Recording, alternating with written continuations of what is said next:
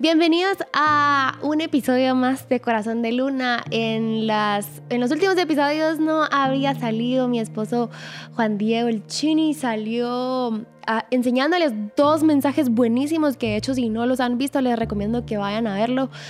Eh, sobre todo el de mm, en qué momento el miedo se disfrazó de prudencia. Ese está demasiado, demasiado bueno. Creo que Dios puede hablar eh, a través de ese mensaje a tu vida, así que vayan a verlo.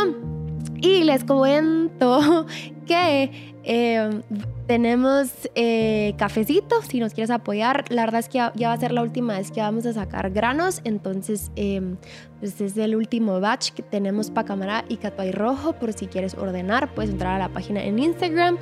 Y dicho esto, pues hoy voy a estar solita yo compartiéndoles un mensaje que mm, Dios me reveló. Ahí lo, lo vamos a ir viendo en, el transcurso de este tiempo que tenemos. Em, pero fue algo, no sé si les ha pasado, son de esos versículos que a sentía que había algo, que había algo, hasta que finalmente creo que di con lo que Dios quería hablarme. Así que espero que Dios te hable mucho, así como lo hizo conmigo en este mensaje. Y vamos a empezar orando, ¿les parece? Si se sienten cómodos, cierren sus ojos y vamos a orar. Señor, gracias por em, cada persona que ve estos episodios de Corazón de Luna, Dios. Y yo tengo a pedir, Señor, que pueda transmitir este mensaje como creo que tú me lo diste, Dios. Espíritu Santo, te pido que hables a través de, de este mensaje, que nos confrontes, que puedas corregir lo que tengas que corregir y sobre todo que podamos disfrutar de tu presencia, Espíritu Santo. Te pido que estés ahí donde cada uno me esté escuchando y que te sientan cerquita. En el nombre de Jesús, amén. Súper. El título de este mensaje es Conscientes contra quién luchamos. Conscientes contra quién luchamos. Y el versículo que es el central, es Efesios 6, 12, ¿sí? Vamos a leerlo, se los voy a leer en Reina Valera. Dice así, porque no tenemos lucha contra sangre y carne, sino contra principados, contra potestades, contra los gobernadores de las tinieblas de este siglo, contra huestes huestes, dije, pero es huestes espirituales de maldad en las regiones celestes. Eso dice Efesios 6, 12. Para empezar, les quiero contar algo que si ustedes me conocen, eh, he estado hablando por mucho tiempo de esto, pero es algo que, que ha sido la trayectoria de este año, mucho aprendizaje para mi vida. Estamos en una maestría con, con Juan Diego y, el, y Nandoli también está ahí. Eh, que es parte de nuestros mejores amigos y parte del equipo. Y estamos, estamos en una maestría y estamos aprendiendo mucho. De hecho, este bosquejo es porque le tuve que predicar a, a un pastor, a un doctor que admiramos demasiado, el doctor Samuel Berberian, y le tuvimos que predicar. Está súper nerviosa, pero este es el versículo que yo había elegido. Y eh, no solo ha sido un aprendizaje por la maestría en la que estamos, sino porque también entré a un entrenamiento. Y les voy a contar un poquito más de este entrenamiento. El año pasado em, me invitaron, creo que por noviembre, o sí, noviembre creo que fue, a un Zoom a las 5 de la mañana. Entonces me, dijo Denise, la persona que me invitó, mira, me gustaría que eh, pudieras interceder en este Zoom a las 5 de la mañana. Yo, ah, buenísimo. Me recuerdo que me levanté, no sabía cómo era la dinámica, si ponían o no cámara. La cosa es de que pues eh, me lavé los dientes, salí, eh, me, me arreglé el pelo, este me vine para acá a la sala y pues yo estaba lista, entonces entré al Zoom y estaba lista para empezar a interceder cuando ella, Denise, empieza a orar. Y cuando empieza a orar, miren, dijo tantas cosas que me cayó el 20 en ese momento de cosas que yo no había estado viendo en mi vida. Empezó orando y luego empieza orando eh, con bastante humildad y reconociendo pecados en ella, ¿verdad? Entonces empezó a decir cosas como, pues no sé si solo era para ella o para el grupo que estábamos ahí, pero empezó a, mencionar pecados como el orgullo, eh, rendimos la falsa humildad y mucho, eh, mucha de esta oración era de rendición, de rendición a, y puedo seguir, ¿verdad? Orgullo, este, mm, eh, falta de humildad o falsa humildad, perdón. impaciencia, falta de empatía, falta de amor hacia las personas, egoísmo, em, envidia, malos pensamientos, qué sé yo. Y quizás tú me puedes decir, a la Meli, pero no habías orado por eso. Y en realidad te quiero decir, no. O sea, nunca había, yo de mi boca nunca había salido, Dios, perdóname porque pueda tener falsa humildad. O sea, ni siquiera había salido eso de mí.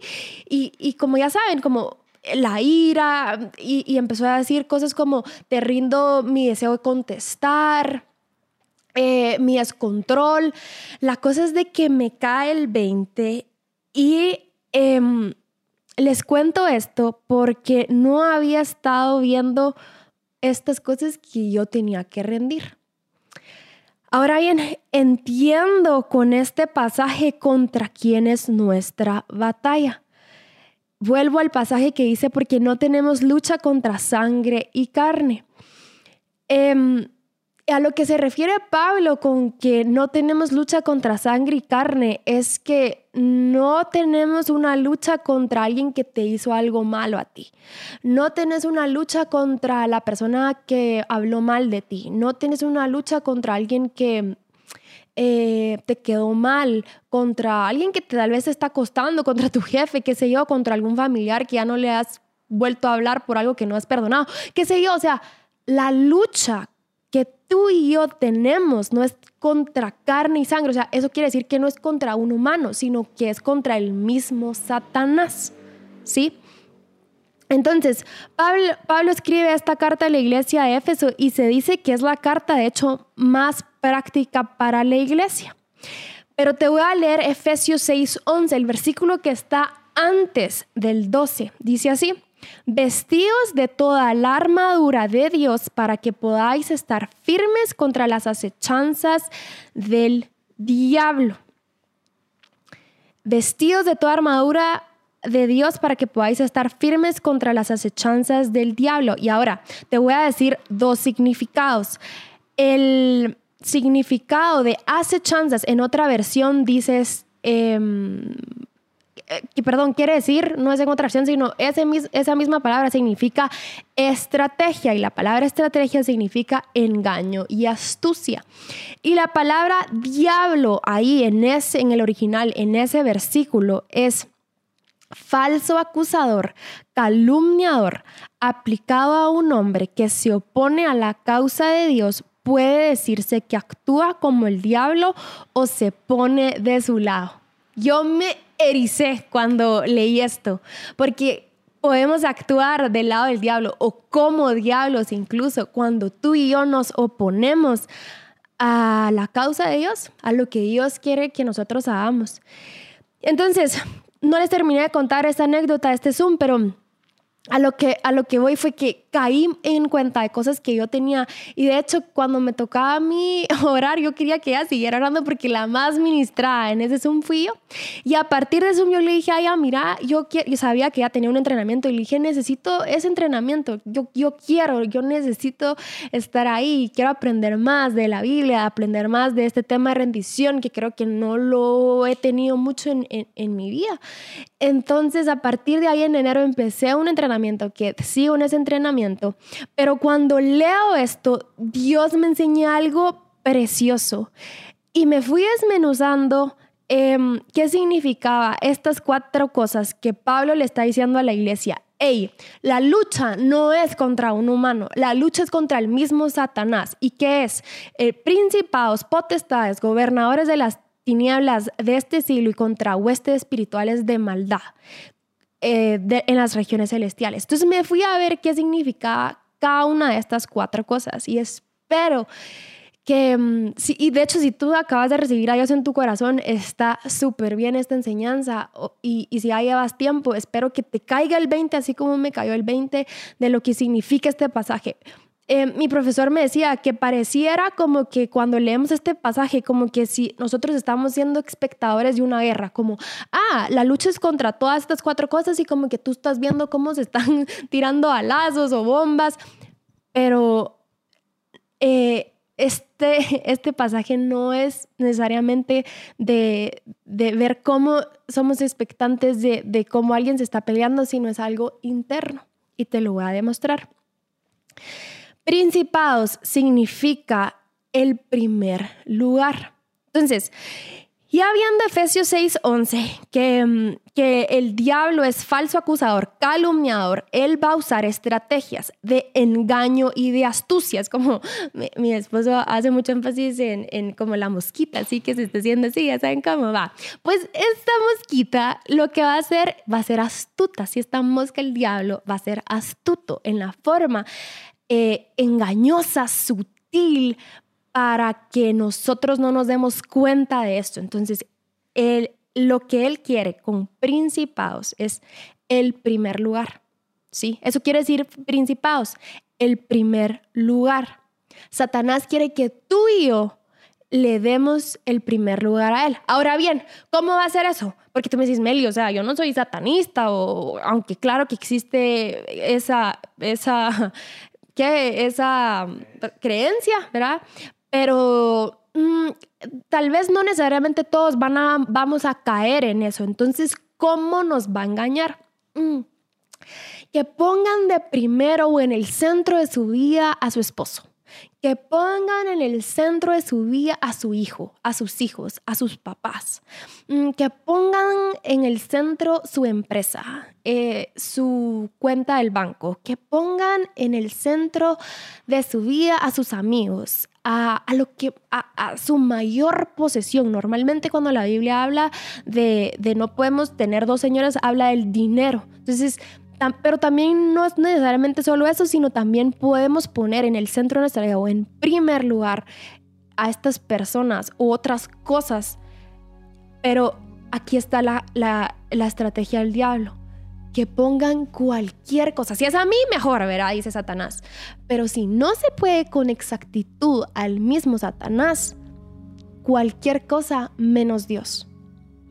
Eso es lo que nos está diciendo acá, o lo que, a lo que se refiere contra principados.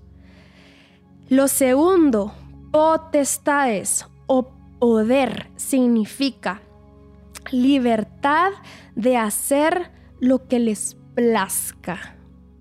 Miren qué grueso. Libertad de hacer lo que les plazca.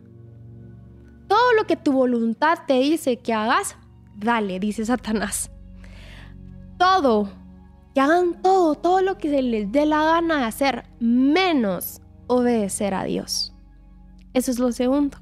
Esa es la, segunda estrategia sutil que él usa. Lo tercero es em, gobernadores de las tinieblas de este siglo. Tinieblas en el original significa ceguera ceguera. La estrategia que usa acá Satanás es que no se den cuenta de su maldad. Y por eso empezaba siendo muy vulnerable con ustedes en, contarles un poquito más. Y, y eso era justo lo que me estaba pasando a mí. No me estaba dando cosas, tal vez era muy evidente cosas en mí que saltaban como malos pensamientos, como, ay, hoy no, tal vez dije esta media mentira, o no sé, no sé si, no sé si van conmigo, pero realmente no había estado rindiendo todas estas demás cosas que tengo, porque no me había dado cuenta que las tenía. De hecho, algo que para mí fue súper confrontativo fue saber que podía rendir mi control. Porque para mí era como, Melissa es la controladora y la que le gusta tener el mando y pues solo como que me así soy, ¿verdad? O sea, pero no había ni siquiera rendido esa forma de ser que yo, es algo con lo que batallo un montón, pero lo reconocí. Y eso es otra estrategia al diablo, para que no te des cuenta, que no te des cuenta de que, mm, sí tienes orgullo, que sí hay orgullo en tu corazón, que, que criticas bastante y eso es orgullo, que, mm, que sos envidiosa, querés lo de las demás personas, pero lo querés en, en, tu vida y no te alegras. O sea, ni siquiera hay un buen gesto hacia algo, alguien más que alguien logró, sino te cae mal. Y. O, quizás te, te, puedes decir, ay Mel, yo también soy controladora y me gusta llevar el mando y me gusta mandar a, a me gusta mandar. Eso es algo que también tenés que rendir. Pero esa es una estrategia. Nos quiere ciegos, nos quiere no conscientes de nuestra maldad, porque si no somos conscientes no podemos rendirlo. Y lo último, lo el la cuarta cosa que menciona Pablo en este versículo, el versículo en la iglesia, a la iglesia, perdón, dice, contra huestes espirituales de maldad. ¿Qué significa eso? Depravación o maldad en, en el original significa depravación, pecados, iniquidad y deseos malvados. ¿Qué quiere el diablo? Que tú y yo vivamos en pecado. Que vivamos en, en deseos malvados. Ahora me puedes decir, Meli, mm, em, o sea, yo siempre voy a pecar. Sí, y de hecho no es algo que con lo que Dios batalle, pero con lo que sí Em, no puedo decir que Dios batalla, pero si algo puedo decir es que a Dios no le gusta, es que no lo reconozcamos, porque eso es orgullo. No reconocer un pecado en el que estás oculto o que se sepa y no lo reconoces en tu corazón es orgullo. Y de esa forma no quiere Dios que tú y yo nos conduzcamos en esta vida. Y estaba leyendo un libro y es, es tan fuerte porque lo único o lo y lo más grande de hecho que Dios nos dejó a ti y a mí es voluntad. Porque si no hay otra forma no podríamos seguirlo. Pero me estoy adelantando. Pero mm, es lo único que nosotros tenemos que rendir. Y es lo más difícil sea, me he encontrado con oraciones que le digo, Dios, ¿por qué no dejaste la voluntad?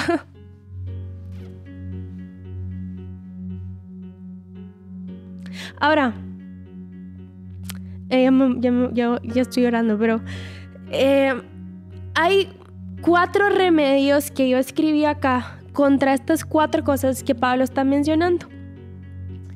Para, para que podamos asegurarnos que Dios es nuestro primer lugar, necesitamos, creo, cuatro prácticas que nos pueden ayudar a esto. Y la primera es adoración. Adorar. Adorar significa decirle cosas bonitas a Dios y para eso necesitas relacionarte con Él. Porque a la medida que más lo conoces, más puedes exaltar su nombre, decirle todas esas cualidades que, que es Dios.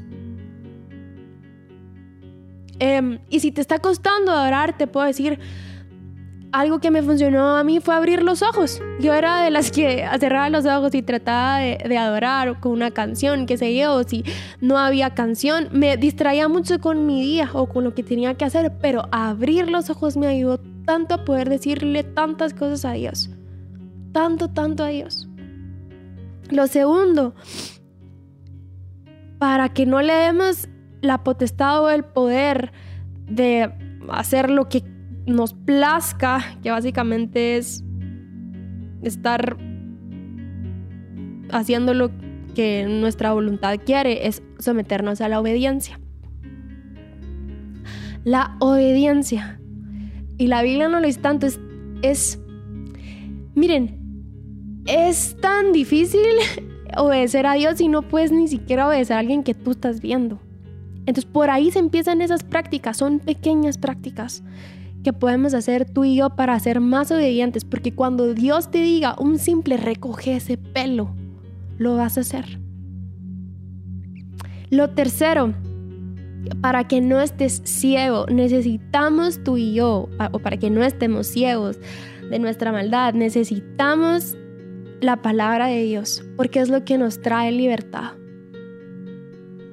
Y lo último, para que no vivamos en pecado, orgullosos o sin rendición, lo que necesitamos es una oración, precisamente para eso. Orar donde podamos tener una oración genuina de rendición, de arrepentimiento y de humillación. Y ahora bien, esto es algo que tenemos que hacer todos los días. Y con esto quiero terminar. Porque todos los días Satanás va a querer que tú, y yo no pongamos a Dios en primer lugar. Satanás va a querer que todos los días hagamos lo que nos plazca. Satanás va a querer que hoy no te des cuenta de, lo, de, la maldad, de nuestra maldad. No va a querer que nos demos cuenta y que vivamos en ese pecado que no nos damos cuenta. Entonces, por eso es tan importante estos cuatro remedios y es de todos los días. Porque si tú crees que hoy estás bien, déjame decirte que mañana puedes no estarlo.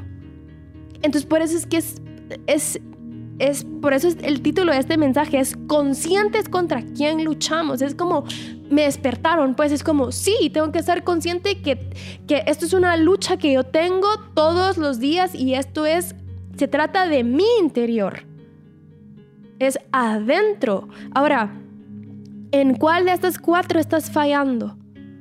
O estamos fallando o en cuál podemos mejorar. Tal vez me decís, mmm, Meli, dejé de orar hace mucho tiempo a Dios y tal vez hoy sí tengo, tengo estas cosas en primer lugar en mi corazón antes que Dios o empecé a hacer lo que se me le di rienda suelta a todo lo que quise hacer y dejé de obedecer a Dios o ya tengo ratos de no leer la palabra de Dios o me quedé con lo que me enseñó el año pasado Dios o, o me quedo solo con los domingos que está bien pero hay más o dejaste de tener una oración genuina de rendición o quizás nunca la has tenido y hoy te voy a invitar a que la hagas.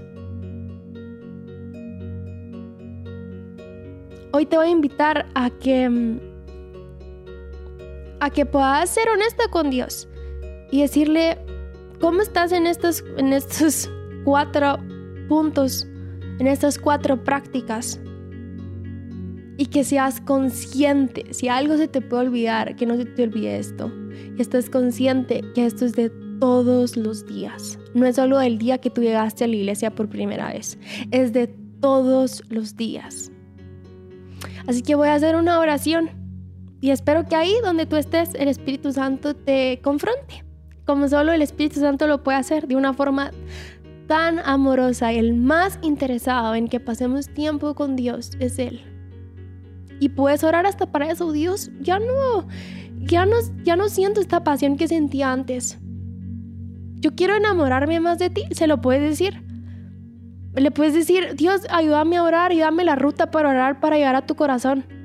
Quiero, quiero llegar a tu corazón, Dios. También se lo puedes orar. Cualquier cosa puedes orar. Eso es lo lindo de orar. Puedes orarlo todo y de eso se trata.